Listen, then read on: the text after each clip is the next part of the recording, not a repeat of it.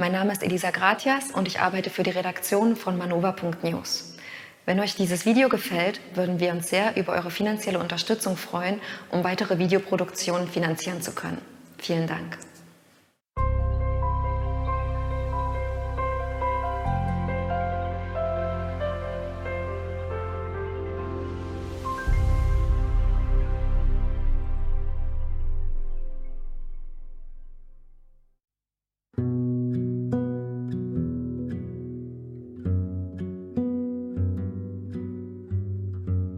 Hallo, liebe Community, seid herzlich willkommen zu einem Manova Exklusivgespräch. Mein Name ist Alexa Rodrian und ich werde heute mit einer außergewöhnlichen Frau über ihr außergewöhnliches Leben sprechen. Salomea Genin. Willkommen und erstmal danke, dass wir bei dir sein dürfen heute. Gern geschehen. Ich würde dich jetzt ganz gerne vorstellen, dazu muss ich aber ein bisschen lesen. Natürlich. Ja? Pass auf. Das habe ich mir aufgeschrieben. Du nennst dich selber a woman of the world. Richtig.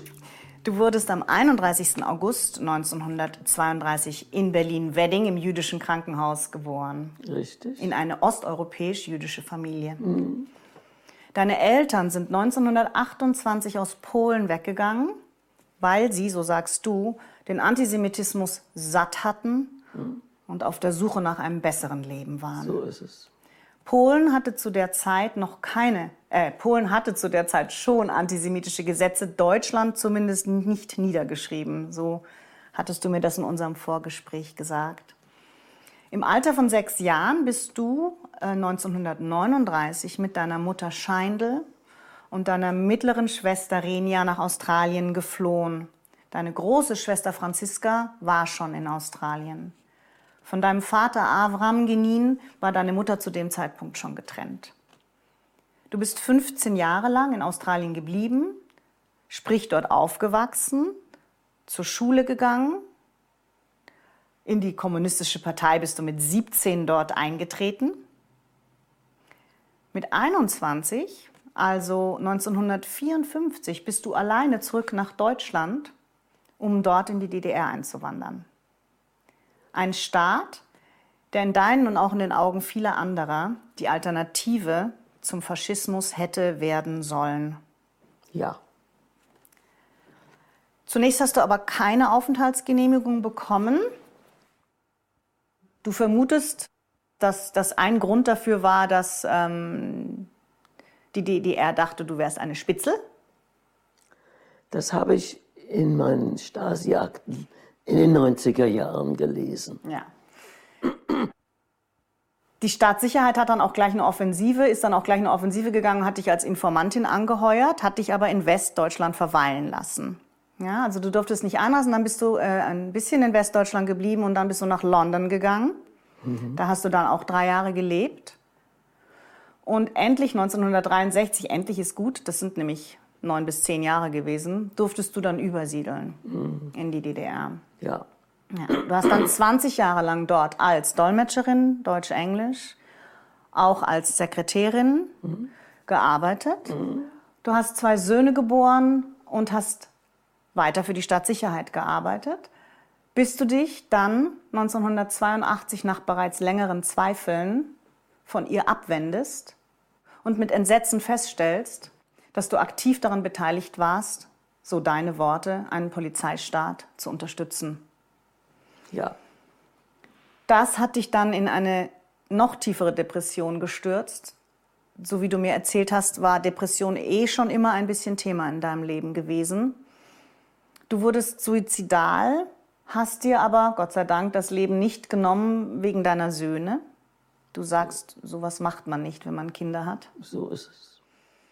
Anstatt hast du dir Hilfe bei einem Psychoanalytiker gesucht, mit dem du gemeinsam aus dieser großen Lebenskrise herausgefunden hast und dann dein Lebensglas, so wie du sagst, zum ersten Mal endlich halb, mehr als halb voll war. Du hast zwei Bücher geschrieben, die ich euch, liebe Community, nur wärmstens empfehlen möchte. Und zwar ist dein erstes Buch Scheindl und Salomea erschienen 1992 im Fischer Verlag. Und dein zweites Buch, Ich folgte den falschen Göttern, ist 2009 auf dem Verlag Berlin-Brandenburg erschienen. Es gibt auch sehr interessante Interviews mit dir, unter anderem eins ähm, von der Zeitzeugenbörse. Da muss man nur hinschreiben und dann kriegt man ein Passwort und kann sich 90 Minuten sehr detailgenaues und sachliches aus deinem Leben anhören mhm. und sehr biografisch. Ich fand mhm. das ein sehr, sehr spannendes Interview. Mhm. Dies heute hier ist ein Mutmachgespräch. Das heißt, wir wollen miteinander sprechen. Ich möchte gerne noch mehr von dir erfahren. Wir hatten schon ein Vorgespräch. Und in unserem Vorgespräch hast du mir gesagt, das Persönliche ist politisch und das Politische ist persönlich. Ja. Und da würde ich gerne noch mehr dazu hören von dir. Also in meiner Jugend neigten die Menschen dazu, Persönliches und Politisches zu trennen. Aber ich bin irgendwann zu der Ansicht gekommen, das sollte man nicht tun, weil nur indem man beides untersucht und schaut, was dabei rauskommt, kann man verstehen, warum man was gemacht hat. Ja. Ja, deswegen, äh, und ich habe irgendwann gemerkt, es gibt eine deutsche Untugend, ich nenne es so, und das ist, dass man über Persönliches nicht sprechen soll. Das ist verpönt. Mhm. Und das finde ich furchtbar. Ja. Weil wenn man über Dinge nicht spricht, das bedeutet auch, dass traumatische Sachen, wenn man über die nicht spricht, dann wird man meiner Meinung nach krank. Ich habe in Berlin der 30er Jahre ein Stockholm-Syndrom bekommen. Ein Stockholm-Syndrom ist, wenn man misshandelt wird von jemand, um nicht, um aus der, um aus der Hilflosigkeit rauszukommen, verliebt man sich in den Misshandler. Das Stockholm-Syndrom, was ich unbewusst in den 30er Jahren bekam, das hat mich nach Deutschland zurückgezogen. Und hat dich auch vielleicht ein bisschen blind gemacht auf dem Auge, welche Machtstrukturen in diesem anderen Deutschland stattgefunden haben? Selbstverständlich, da ich ja schon Kommunistin damals war, war ich überzeugt, wenn die DDR mir sagt, die Nazis, die sind bei uns nicht, ja. die sind alle nach dem Westen gegangen. Äh, ich habe alles geglaubt, was die DDR im Neuen Deutschland schrieb zum Beispiel. Mhm. Und äh, ja, war überzeugt, dass in der DDR bin ich gut aufgehoben und kann dann mithelfen, eine neue, bessere Gesellschaft ja. aufzubauen. Und da warst du sehr davon überzeugt, so sehr, dass du dich auch hast quasi als ähm, IM, inoffizielle Mitarbeiterin der Stasi, äh, zur Verfügung gestellt hast. Und ähm, Sie sprachen mich ja an, als ich noch in West-Berlin wohnte. Und da mir die politische Arbeit aus Melbourne fehlte, und heute weiß ich, was mir hauptsächlich fehlte, waren die Menschen in der Partei. Ja. Und äh, als ich gefragt wurde, in West-Berlin lebend, ob ich mich regelmäßig treffen würde mit einem Stasi-Offizier, um denen zu erzählen, was ich so alles erlebe im Westen, ja. habe ich dann zugesagt, weil das empfand ich als meine politische Arbeit. Du warst so überzeugt, dass du ähm, nicht verstanden hast, dass du immer noch in einem Deutschland lebst, in dem auch immer noch dieselben Menschen lebten, die auch beteiligt waren an dem, was im Dritten Reich geschehen ist?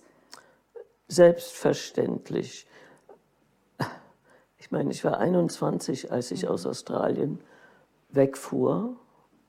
Und ich habe sehr oft einfach gesehen, was ich sehen wollte. Mhm. Und warum war die, was war die Sehnsucht dahinter? Ich wollte Deutsche werden. Ich wollte aufhören, Jüdin zu sein. Ich war ja schon Kommunistin.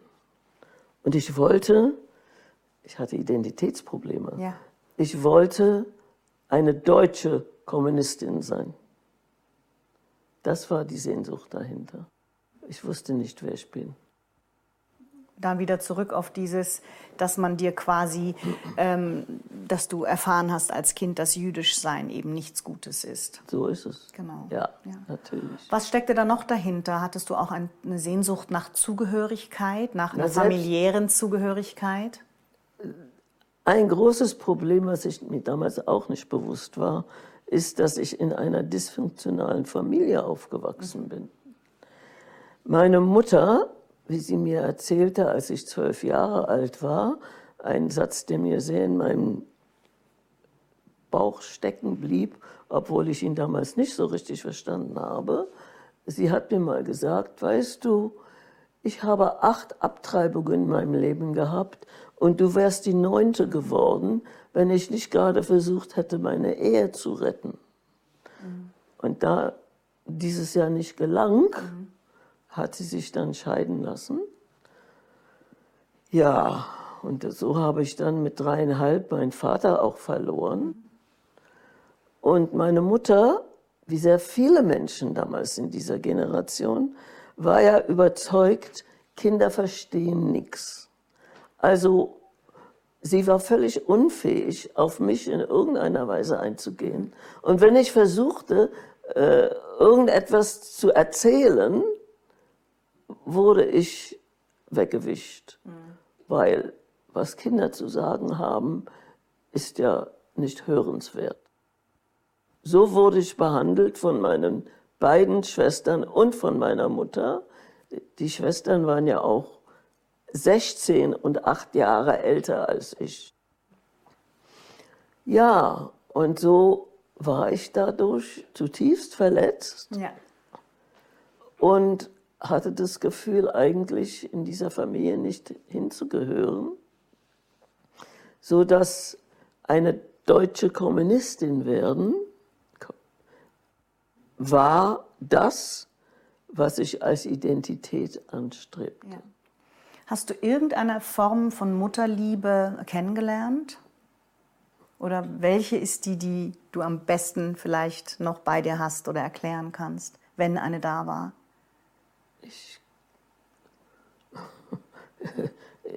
Ich wüsste es nicht. Meine acht Jahre alte Schwester,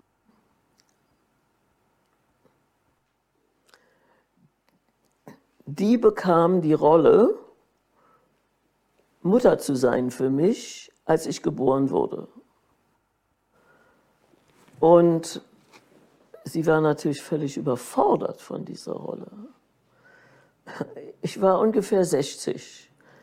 Da wurde ich mir bewusst, dass auch am Telefon zwischen Melbourne und Berlin kann die in mir zwei Reaktionen auslösen. Renja oder deine Mutter? Renja. deine mittlere Schwester, ja. Ja. Die beiden Reaktionen waren eine unbeherrschbare Wut und eigentlich Erstarrung. Da habe ich noch nicht gewusst, dass diese Erstarrung das Resultat war von Angst. Weil du hast mir erzählt, deine Schwester hat dich auch ganz schön oft geschlagen. Also ich bin mit über 60 nach Melbourne geflogen und wollte von ihr wissen, warum reagiere ich so? Sie hat mir geantwortet, ich weiß es nicht. Das ist eben dein Charakter. Äh, so bist du eben. Ich fragte auch meine große Schwester Franziska. Und die hat, nachdem sie nachgedacht hat, mir erzählt, dass sie sich erinnern kann. Ich war ungefähr neun Monate alt, sagte sie. Und da wusste ich, zu diesem Zeitpunkt war Renja neun Jahre alt. Und Franziska hörte mich schreien, als sie den Korridor unserer Wohnung lang ging und machte die Tür auf, zu, dort wo ich lag. Und da hat sie gesehen, wie Renja mich wütend hochnahm und auf die Matratze schmiss. Also Renja war total überfordert. Renja war völlig überfordert. Und ich glaube schon, sie hat sowohl mich geliebt, als auch reagiert auf mir die Schuld gegeben für ihre Überforderung. Und Einschränkungen dadurch, dass sie dauernd auf dich aufpassen musste. Richtig. Und Nochmal, sie, nochmal, sie, ja. sie hielt das auch für normal, weil Schwestern haben doch immer auf die kleineren Geschwister ein, aufgepasst.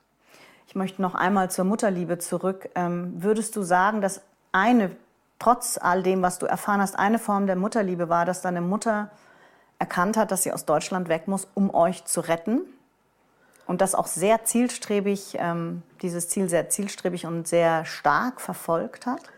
Franziska hat in dem Jahr, wo ich geboren wurde, eine große Liebe gehabt. Ein Berliner Junge, Walter Schmidt. Ich glaube, irgendwo in der Nauener Straße hat er gewohnt. Und der war in der SPD und im Arbeitersportverein Fichte. Und der hat zu meiner Mutter 1936 gesagt, Frau Genin, das wird für Juden hier nur noch schlimmer. Hauen Sie hier ab. Und ab dann hat sie dafür gesorgt, dass ihr Bruder in Melbourne ihr ein, eine Möglichkeit schickte, ein Visum für Australien zu bekommen. Okay. Mhm. Und hat dann unsere, was wir nannten, Auswanderung, wir redeten ja nicht von Flucht, organisiert. Wie kam das, dass ihr nicht von Flucht spracht, weil es nicht in eurem Bewusstsein war oder weil Ja, das war irgendwie nicht in unserem Bewusstsein. Ja. Weil man sich nicht vorstellen konnte, dass es derartigen Antisemitismus gibt oder eine Na, wir haben das ja erlebt. eben. Ja, deswegen. ja. Ja, das kann ich eigentlich nicht erklären. Das Alles weiß gut. ich. Man muss auch nicht alles erklären können. Ja. Diese, diese Beziehung von deiner Mutter zu dir, wie hat sich diese Beziehung wiedergespiegelt in deiner Beziehung zu deinen Söhnen? Das ist traurig. Die haben mich als kaltherzig empfunden, was sie mir vorgeworfen haben. Ja. Und irgendwann habe ich gemerkt, ich bin unfähig, Liebe auszudrücken. Ja. Die haben mir geholfen, diese Unfähigkeit von mir zu erkennen. Ja. Dann ähm, hast du das erst nach deiner ähm, Psychoanalyse wirklich gelernt oder ich lese in deinem Buch eher, dass du, dass es eine Entwicklung war. Ich lese in dir oder in dem, was du schreibst, immer wieder das Bewusstsein aufflammen, dass du gespürt hast, dass du es anders machen möchtest und musst. Naja, ich habe dank eines meiner äh, Psychiater, er war, er war Psychiater, er war so eigentlich der Letzte und der mir am meisten geholfen hat. Durch den habe ich eines Tages gemerkt, ich fühle meine Gefühle nicht. Das war schon erstaunlich für mich. Und habe dann versucht, mich darin zu üben, mir meine Gefühle bewusst zu werden. Ich habe offensichtlich als Kind so viel Schmerz, emotionalen Schmerz erlebt, dass ich meine Gefühle immer verdrängt habe. Und das lag auch, so wie ich es lese, daran, dass schon deine Mutter so traumatisiert war. Und zwar auch ähm, aufgrund einer Familiengeschichte, ähm, die Ja. du auch beschrieben hast in deinem Buch, nämlich dass der Großvater deine Mutter verstoßen hat, weil Ja. sie sich einen Kerl gesucht hat, Avram, deinen Vater, Ja. der ähm, dem Großvater als Taugenichts vorkam. Und Schiffe sitzen heißt, darf ich das kurz erklären? Ich hab's- bitte darum. ich habe es gerade erst gelernt von dir. Schiffe sitzen heißt jemanden quasi für tot erklären? Naja, Schiffe sitzen tut man, wenn äh, geliebte Menschen gestorben sind. Und dann sitzt man eine Woche lang mit zugedeckten Spiegeln mhm. und trauert. Und der wurde dann früher aufgebahrt. Und dann kamen Leute, die äh, ja, Sympathie ausgedrückt haben. Und äh, dann wurde der beerdigt, ein bisschen schneller als eine Woche. Ähm, und das hat er für meine Mutter gemacht, nachdem sie meinen Vater geheiratet hat, obwohl sie quicklebendig obwohl war. Obwohl sie quicklebendig war. Und war das äh, eine typische Strafmaßnahme äh, oder hat er das einfach so gemacht? Um Nein, im, im Judentum, wenn die Kinder zu sehr gegen die Werte der Eltern verstoßen, kann es sein, dass sie für die Kinder Schiffe sitzen. Damit verstoßen sie sie aus der Familie. Weil ich bin der Meinung, also meine Mutter hat mir mal gesagt, dass ihr Vater ein religiöser Fanatiker war. Und als ich mein erstes Buch, Scheinle Salobert, schrieb, was ja eigentlich die Geschichte meiner Mutter ist, habe ich darüber sehr nachdenken müssen. Und ich bin zu der Ansicht gekommen, so wie ich meine Mutter und meine beiden Schwestern erlebt habe, die waren unfähig, Schmerz zuzugeben, sich selbst zuzugeben. Ja. Äh, daher Gefühle nicht zulassen. Mhm. Und ich bin fest überzeugt, der Grund, dass mein Großvater das gemacht hat, war nicht, weil er aus religiösem Fanatismus, sondern weil er diesen Schmerz, dass seine Lieblingstochter diesen Taugenicht, das hat er nämlich gesehen, ja. er war überzeugt, sie, er wird sie unglücklich machen, was ja dann auch geschehen ist. Was tatsächlich passiert ist, fast ja. wie eine self-fulfilled prophecy, ja. Er hat das vorausgesehen und wollte sie daran hindern. Aber das ist natürlich keine gute Art und Weise, einer damals 16-, 17-Jährigen äh, ja, zur Vernunft zu bringen. Ja. Allerdings war es dann tatsächlich so, dass dein Vater, ähm, wie du schon sagtest, sich tatsächlich als, als Halotri rausgestellt hat und bereits ähm, äh, ganz früh euch verlassen wollte, nach Amerika abhauen wollte. Also bevor er ging alleine nach Berlin und wollte dann sich vom Acker machen. Die lebten ja in Krakau ja. und er, äh, sie waren sich einig, äh, dass er, ich muss noch erwähnen, mein Vater hatte einen Beruf, der damals ein Königsberuf war, mhm. nämlich Drucker. Gab ja keine Computer. Und äh, was er dann auch gedruckt hat, als Teil einer Gruppe, waren, waren Noten, Geld. Und 1925 wurde er erwischt und kriegte drei Jahre Gefängnis. Und als er dann rauskam, also damals ließ man sich nicht so schnell scheiden. Mhm. Äh, da waren sich meine Eltern einig, dass sie Krakau, wo sie da lebten, verlassen würden. Und ich vermute, sie wollten nach Amerika, aber das weiß ich nicht so genau. Äh, ich weiß ja, als er 14 war, starb seine Mutter. Sein Vater war ein Heiratsvermittler. Die mussten immer rumreisen. Mhm. Und das heißt, er hat seinen Vater auch nicht sehr viel gesehen. Ja. Und die Stiefmutter, die er kriegte, mit der hat er sich überhaupt nicht verstanden. Mhm. Das heißt, er war ein ziemlich traumatisierter mhm. Mensch. Diese Traumata sind bei euch einfach immer weiter gewandert. Ne? Ihr seid quasi alle, deine Mama, dein Papa und dann bist du retraumatisiert. Und wenn ich darf, würde ich das aufgreifen und ein bisschen mit dir voranschreiten in was hat diese Traumatisierung mit Salomea in ihrem Leben am Ende dann gemacht, ja? Weil das ja so viel Auswirkungen auf dich hatte. Und ähm, das ganze System ist traumatisiert. Die Frage stellt sich sogar, war das System, wäre das System auch ohne den Nationalsozialismus schon genug traumatisiert gewesen. Und jetzt kommt da noch der Nationalsozialismus drauf. So ist es. Und das ist natürlich dann also völlig fatal. Und jetzt ist Salomea, ich mache jetzt mal einen Sprung in Australien und ich höre, du hast keine Nähe, kein Vertrauen aufbauen können zu deiner Mutter, die so wenig selbst, also Selbstvertrauen. Die emotional versteinert wurde, genau. nachdem sie begriffen hat, der Mann, den sie geheiratet hat, ist nicht der, für den sie ihn gehalten hat.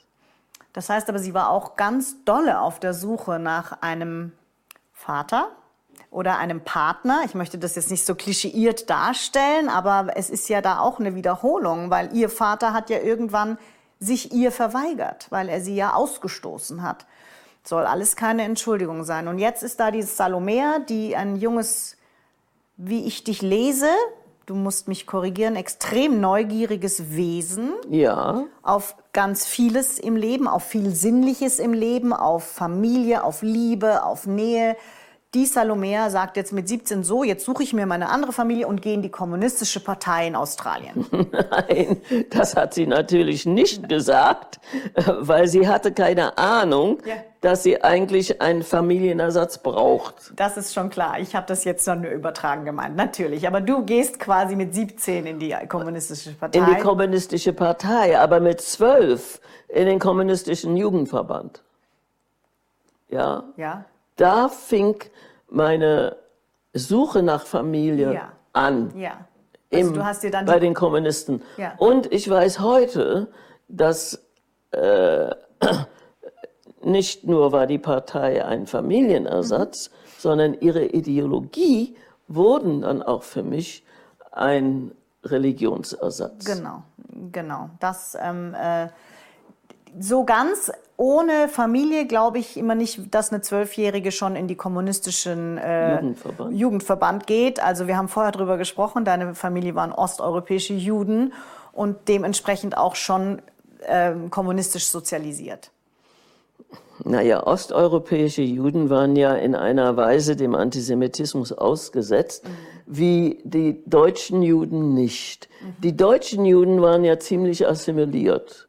Aber osteuropäische Juden konnten sich nicht assimilieren, weil die Polen und die Ukrainer, äh, ja, waren Antisemiten. Ja. Ja, war so. Ja. Oder ist so. Ja. Naja, war ja 68 nochmal für ganz viele Juden ganz schlimm. Und die sind ja dann auch nochmal alle, mussten ja auch nochmal alle aus Polen weg, wie du geschrieben hast. Ne? Deine beiden das war ein sehr bewegender Teil, den du beschrieben hast, über als du in Jerusalem warst und Jetzt machen wir gerade einen ganz großen Sprung, aber egal. Du standst auf einem, wolltest auf ein Hausdach gehen und wolltest äh, nach unten schreien, ähm, geht hier weg, der Preis ist zu hoch. Ja. Richtig. Und das hast du zwei polnischen äh, jüdischen Freundinnen von dir erzählt und die waren völlig entsetzt, weil ja. sie für sie so klar ist, äh, das ist jetzt aber unser Staat und so ist das. Und du wolltest eigentlich noch mal darauf aufmerksam machen, gäbe es denn nicht vielleicht auch, wenn ich das richtig verstanden habe, eine andere Möglichkeit? Oder wäre es nicht zum Schutze aller besser, man würde eine andere finden? Nur meine Frage wäre, welche hätte man denn finden können? Wüsste ich nicht. Ja, ich auch nicht. Das ja. ist toll. Ja, ja. Dann wissen wir beide was nicht. Vielleicht finden wir irgendwann diese Antworten auch. Nochmal zurück zu Salomea, äh, die dann mit 17 in die kommunistische Partei geht. Und eigentlich ist das ja wegbestimmend für dich. Also du gehst ja dann ähm, mit 21 schon, was nur vier Jahre später ist, wirklich wieder in das, ich sage jetzt mal einfach, Täterland zurück um dort ins bessere Deutschland. Genau, ins bessere Deutschland. Also du warst die die bessere, die dabei ist, die bessere Gesellschaft aufzubauen. Ja. Wann fingst du an zu zweifeln?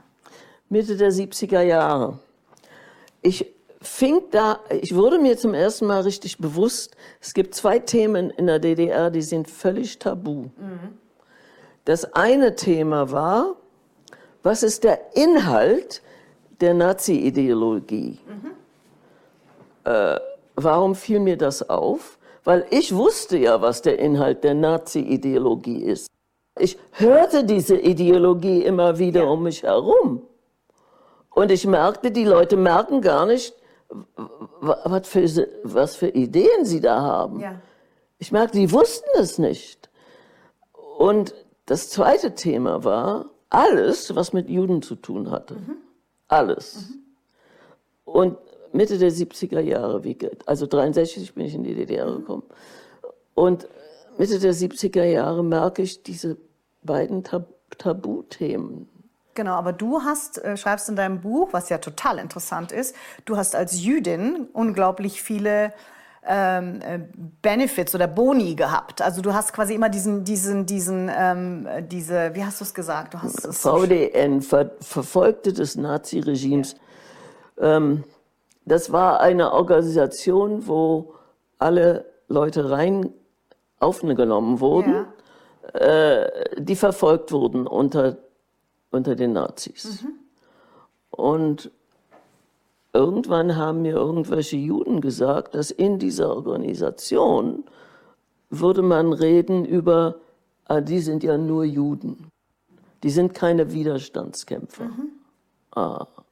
Und dann habe ich erfahren, dass Öbricht hat diese Ost-West-Organisation in der DDR auflösen lassen und hat stattdessen zwei Organisationen gründen lassen. Das eine war eine politische und die nannte sich äh,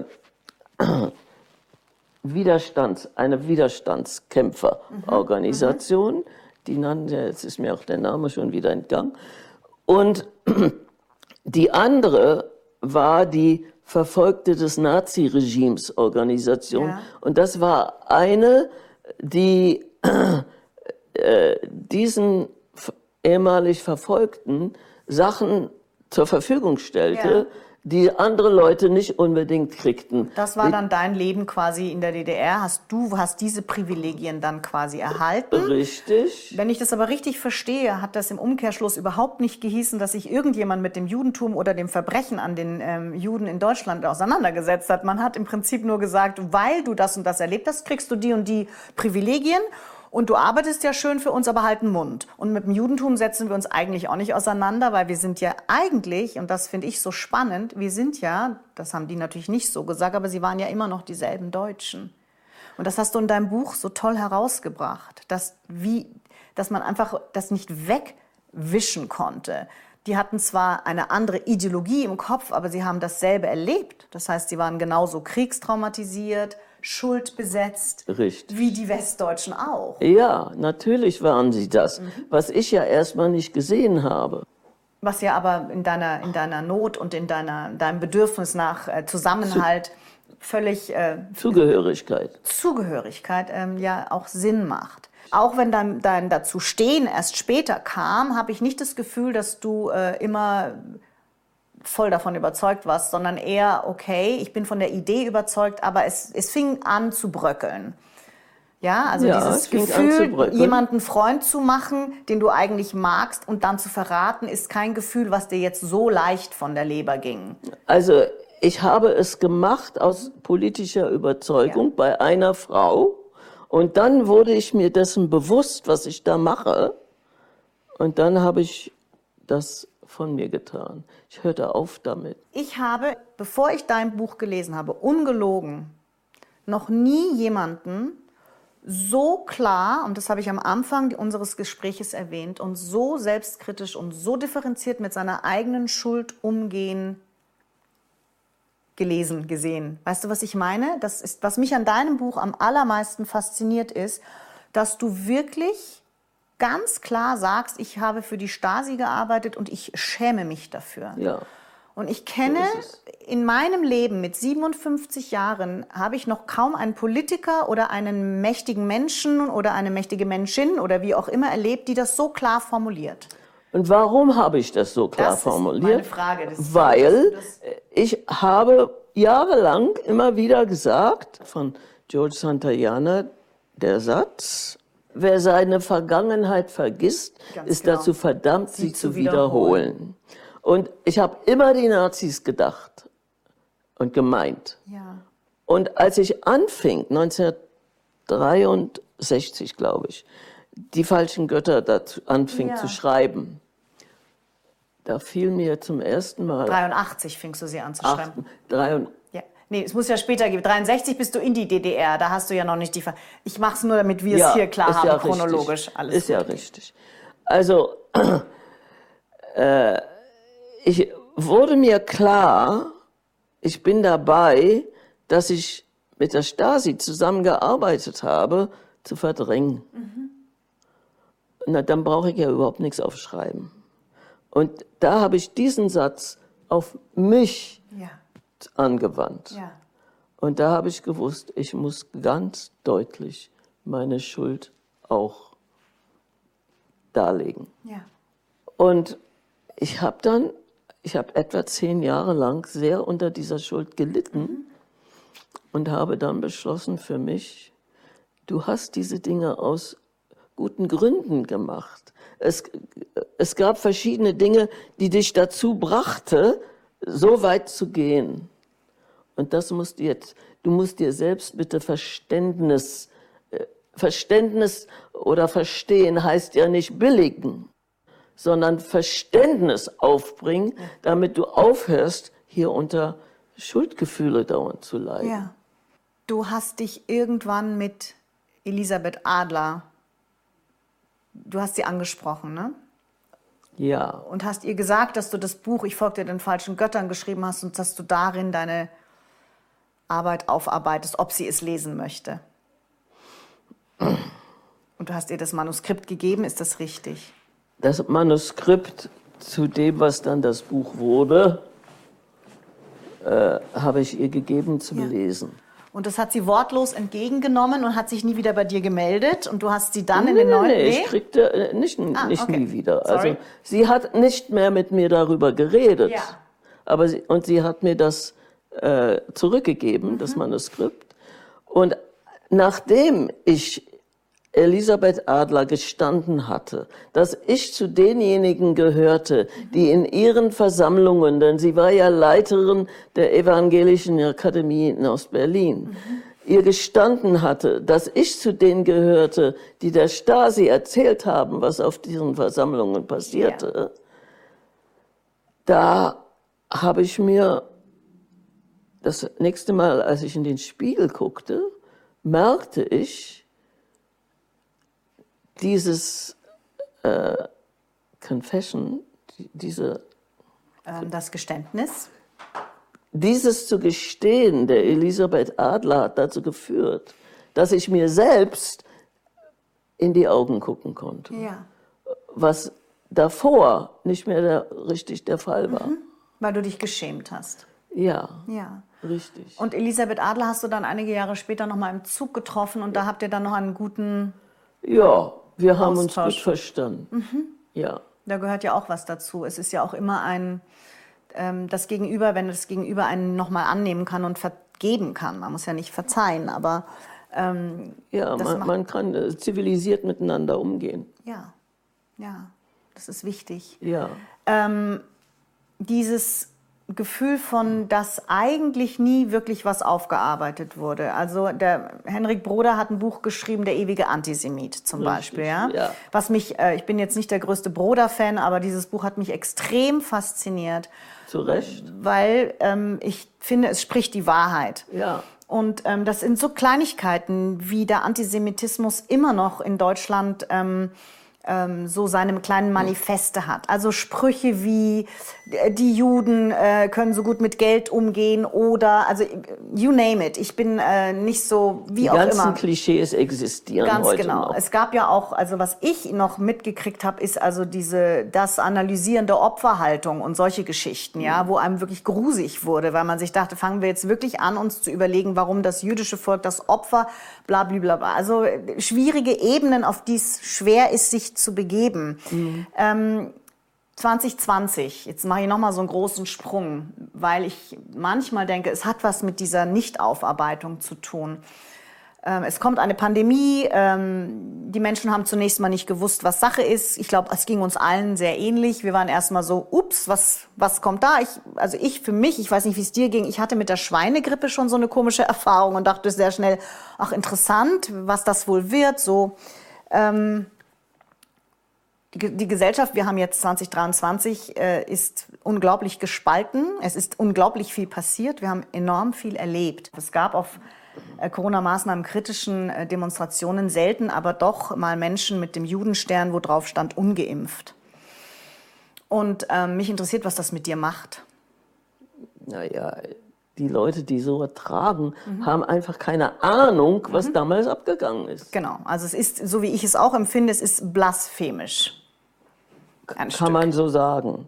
Aber ja. was ich, was ich persönlich, was mich viel mehr aufregt, mhm. noch mehr mhm. aufregt, sind diejenigen, die zum Judentum übergetreten mhm. sind und dann äh, in die Gemeinde gegangen und da Positionen eingenommen haben und dann den Juden erzählen, was sie zu tun und denken haben. So wie zum Beispiel äh, die Rabbinerin ähm, Gesa Ederberg. Ja. An, an der habe ich das richtig erlebt. Mm, mm. Ja. ja. Ähm, ich lese jetzt ein bisschen was vor und dann frage ich dich nach deiner Reaktion. Ähm, total schockiert hat mich dieser Satz. Impfgegner sind Schweinehunde, sie sind Staatsfeinde. Wolf Biermann war mal ein, ein Held von mir. Impfen macht frei. Aha. Auf dem Düsseldorfer Funkturm okay. Leuchtreklame. Aha. Nikolaus Blome möge die gesamte Republik mit dem Finger auf sie zeigen. Wolfram Henn, Ethikrat, Ausreisestopp für Ungeimpfte. Wer nicht geimpft ist, kann eigentlich nicht unter Leute gehen, Peter Maffei. Ich würde nicht mit Ungeimpften drehen, Natalia Wörner. Frank Ulrich Montgomery, Vorsitzender des Weltärztebundes. Tyrannei der Ungeimpften. Pascal Hollenstein, Schweizer Journalist, eine Diskriminierung der Impfverweigerer ist gerechtfertigt. Joe Biden, US-Präsident, die Pandemie der Ungeimpften, sie bringen Menschen um. Was macht es mit dir, wenn du sowas liest und hörst? Also, ich gucke weg. Ja. Was soll ich damit anfangen? Ja. Ähm, Als ich Kind war, wurde ich geimpft und dann wurde ich nicht krank. Ja. Aber äh, dass heutzutage äh, Sachen in diese sogenannten Impfungen, die Injektionen sind, reinkommen, die eigentlich Menschen auch umbringen, mhm. weil sie Bloodclots, also Blutgerinnsel, Blutgerinnsel ja. äh, verursachen. Und vor allen Dingen erzählt sie uns eigentlich kaum, die, welche ne-, Nebenwirkungen aufgetreten sind. Genau, da, da wollen Sie ja auch ähm, nicht wirklich drüber sprechen. Genau. Ja. Ja, genau. Ja. Also das heißt, wenn ich das richtig verstehe, du hast dich nicht impfen lassen. Nein. Ja, ja. Ich denke auch gar nicht dran. Mein Gefühl ist, mhm. wenn ich mich impfen lasse, bin ich in zwei Wochen tot. Mhm. Okay. I hear you, ich verstehe dich gut. Ähm, diese, ich hatte neulich eine Bekannte, eine Freundin, die ähm, ein Kaiser-Interview, was ich ihr weitergeleitet hatte, mit Daniele Ganser. Und sie meinte also immer wieder diese unglaublichen äh, Einstreuungen von den Vergleichen mit der Propaganda was er gar nicht gemacht hat, aber die Leute sehen es gerne so. Also er verwendet oft das Wort Propaganda bezogen auf die letzten drei Jahre. Ich bin auch kein Freund von Vergleichen, weil ich mir immer denke, ich muss das anschauen, was gerade da ist. Entschuldigung, es ist ein großer Unterschied mhm. zwischen Vergleichen und Gleichsetzen. So ist es. Äh, ich habe erlernen dürfen, dass Vergleichen muss man, ja. um Dinge zu verstehen. So was aber überhaupt nicht heißt, dass ich die Dinge gleichsetze. Ja. Ich unterscheidet zum Beispiel der Unterschied zwischen die DDR und die Nazizeit ist für mich, die Nazis haben Berge von Leichen hinterlassen. Die DDR hat millionenfach verkrüppelter Lebenswege hinterlassen. Und um zu verstehen, was da wirklich abgelaufen ist, muss man die Dinge vergleichen können, finde ich äh, aber doch nicht gleichsetzen. So ist es. Das Und die meisten genauso. Leute mhm. verstehen diesen Unterschied nicht. Genau so ist es. Und jetzt komme ich wieder zurück zu unser, einem unserer Hauptthemen, nämlich der Nichtaufarbeitung. Also der Durchschnittsdeutsche kriegt Nasenbluten, wenn man gleich nicht gleichsetzt, sondern versucht zu erklären, dass man Angst hat, so etwas könnte wieder passieren. Also man würde quasi vergleichen und sagen, guck mal, vor 1938 hat es auch mal so angefangen. Und da hört der Durchschnittsmensch, zumindest der Durchschnittsmensch, mit dem ich spreche, auf, noch zuzuhören. Naja, Weil die sofort dumm. diese Blockade kommt, du kannst das nicht vergleichen, das ist das und das. Und man ist sofort zueinander, ich will es gar nicht gleichsetzen, aber ich möchte darauf aufmerksam machen, dass wenn ich die Dinge, die ich dir gerade nicht hätte vorlesen müssen, aber trotzdem kurz getan habe, weil sie mich jedes Mal wieder schockieren, weil ich ganz naiv, Salomea, vor drei Jahren noch dachte, ich lebe in einer der gesündesten Demokratien der Welt. Dann hattest du eine Illusion. Ja. Ich bin irgendwann zu der Ansicht gekommen, wir leben in Orwellschen Zeiten. Und ich sag dir, wann ich zu dieser Ansicht kam. Ich wurde gebeten, eine elfte Klasse aufzusuchen und denen zu erzählen über mein Leben. Und die saßen etwa 20 junge Leute da, alle mit Masken auf. Und da sagte ich zu ihnen, äh, guten Tag, ja, ich musste keine Maske haben, weil ich die Rednerin war. Da sagte ich zu ihnen, wissen Sie, vor drei Jahren, vor sechs Monaten muss es gewesen sein, war es gesellschaftlicher Konsens, dass Masken sehr ungesund sind, weil die Bakterien sich da alle ansammeln und nicht umsonst müssen Ärzte, wenn sie operieren, ähm, die Masken alle halbe Stunde wechseln. Und auch Arbeiter, die FFP2-Masken tragen, dürfen sie nicht länger als 75 Minuten tragen. Und unsere Kinder sollten sie plötzlich neun Stunden in der Schule tragen. Und also ich, das habe ich Ihnen nicht gesagt. Nein, ist ja. Also äh, ich und da bat ich Sie mit der Begründung, ich gucke gerne in die Gesichter von Menschen, mit denen ich rede, die Masken runterzuziehen. Dürfen wir nicht. Also es gab Schweigen, absolutes Schweigen. Ist das was typisch Deutsches? Also die armen Kinder möchte ich jetzt da gar nicht absummieren als typisch deutsch, aber in anderen Ländern ist es ja viel schneller, viel lockerer gelaufen. Der Gehorsam in Deutschland hat sich mal wieder durchgesetzt. Es laufen heute noch die Menschen mit Maske rum. Ich habe gerade ein Schulkonzert in meiner Musikschule gehabt. Äh, Ich würde jetzt mal sagen, 60 Prozent des Publikums mit Maske vor ihren eigenen Kindern. Schrecklich. Darf ich sowas sagen? Ist das deutsch oder ist das... Ähm, ich hab- Weiß ich nicht. Ich bin nicht bereit, solche Verallgemeinerungen zu machen. Ja, Keine Ahnung. ja. ich denke, äh, Gehorsam ist schon. Ich habe irgendwann begriffen, dass Kinder in Deutschland in einer- Weise, wie ich das nicht erlebt habe in Australien oder England, dass Kinder in Deutschland über die Angst vor der Bestrafung erzogen ja. werden. Das ist Angstpädagogik. Ja, Ja, also nicht nur in Deutschland, aber ja. nicht nur in Ja. Deutschland, aber hier besonders Ja. stark. Und da habe ich begriffen, warum, äh, wa warum so viel Gehorsam da. Ja, aber ich gebe dir recht, man darf es nicht verallgemeinern. Trotzdem hat es mich nochmal, weil ich ja, wie sagtest du, in einer, äh, in einer Illusion lebte, was ich sicherlich tat.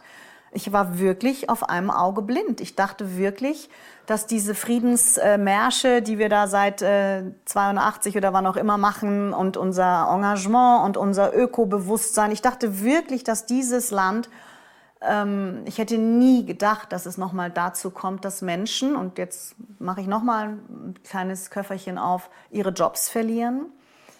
Wir als Musiker, die wir kritisch sind, werden ja nicht mehr, dürfen ja in vielen, Engagiert. genau, wir werden nicht mehr engagiert. Schauspielfreunde von uns, die ganz bekannte Namen haben, die nicht geimpft sind, werden nicht mehr engagiert. Bis heute, es hat sich überhaupt nicht geändert. Äh, Ulrike Gero ähm, wurde zum Sündenbock der Nation ein bisschen äh, ähm, äh, gemacht und äh, also unendlich unfair bei Herrn Lanz. Äh, tendenziös äh, ähm, in die Ecke getrieben, wie so viele andere. Und das ist das, ähm, wo ich, ich weiß noch nicht genau, was ich damit anfangen soll, weil ich das Gefühl habe, dass ähm, die Tendenz in dieser Gesellschaft ist, ich möchte das nicht hören, ich möchte das nicht sehen. Äffchen, alles zu, weil mit den Menschen, mit denen ich versuche zu sprechen. Bitte 1984 lesen und dann, weil als ich diese Klasse verlassen habe, mhm. äh, die hatten immer noch alle ihre Masken auf. Mhm. Die waren sehr, äh, sehr beeindruckt davon, ja. dass ich so persönlich und politisches ver vermische. Ja. Also, äh, was ich denen erzählt habe über eine Stunde lang, das hat sie sehr interessiert. Ja. Und sie hatten alle die ganze Zeit diese Masken auf. Und als ich dann diesen Klassenraum verlassen habe, habe ich mir gedacht, wir leben in Orwellsche mhm. Zeiten. Weil man hat ja also quasi den ähm, Kindern auch erklärt, wenn sie das nicht tun, dann gefährden sie andere. Und welches Kind möchte schon andere gefährden? Natürlich, aber selbstverständlich. Ja, das heißt, man hat sehr viel mit Angst gearbeitet. Ja, immer noch. Warum konnten Sie dir keine Angst machen? Weiß ich nicht. Ich habe schon öfters Situationen erlebt, wo ich mir gedacht habe, eigentlich müsste ich jetzt Angst haben, aber ich habe keine Angst. Mhm. Hm, okay. Warum das so ist, weiß ich nicht. Mhm. Bin aber froh darüber. Ja. Aber früher war das anders. Hattest du früher vor mehr Dingen Angst? Nein. Nein? Nein. Also Angst ist nicht dein Thema. Weiß ich nicht. Das weiß ich nicht. Wenn ich dir eine Frage stellen darf, so als Abschlussfrage, eine magische Frage, wenn du drei Wünsche offen hättest, um diese Welt einen besseren Platz zu machen, würde dir was einfallen? Nein. Oder? Nein. Nein. Das Einzige, was mir einfällt, ist, ich möchte, dass jedes Individuum in die Lage kommt, sich selbst anzunehmen sich selbst zu akzeptieren. Ich habe irgendwann lernen dürfen in meiner Auseinandersetzung mit meiner eigenen Psyche, dass wenn wir als Kinder nicht die Liebe bekommen, die wir brauchen, geben wir uns selbst die Schuld dafür. Meiner Meinung nach, was wir anstreben müssen, ist, dass jeder Mensch sich selbst anguckt und guckt, wo sollte ich ablehnen, was ich gemacht habe? Und was kann ich mich freuen über das und das, was ich gemacht habe? Mhm. Dann haben wir vielleicht in 100 Jahren eine bessere Welt, vielleicht. Ich danke dir von Herzen für dieses Gespräch. Ich könnte dir noch ganz lange zuhören. Und okay. ähm, ja. ich hoffe, wir können das nochmal wiederholen in irgendeiner Form. Salome, ich danke dir. Gern geschehen, Alexa.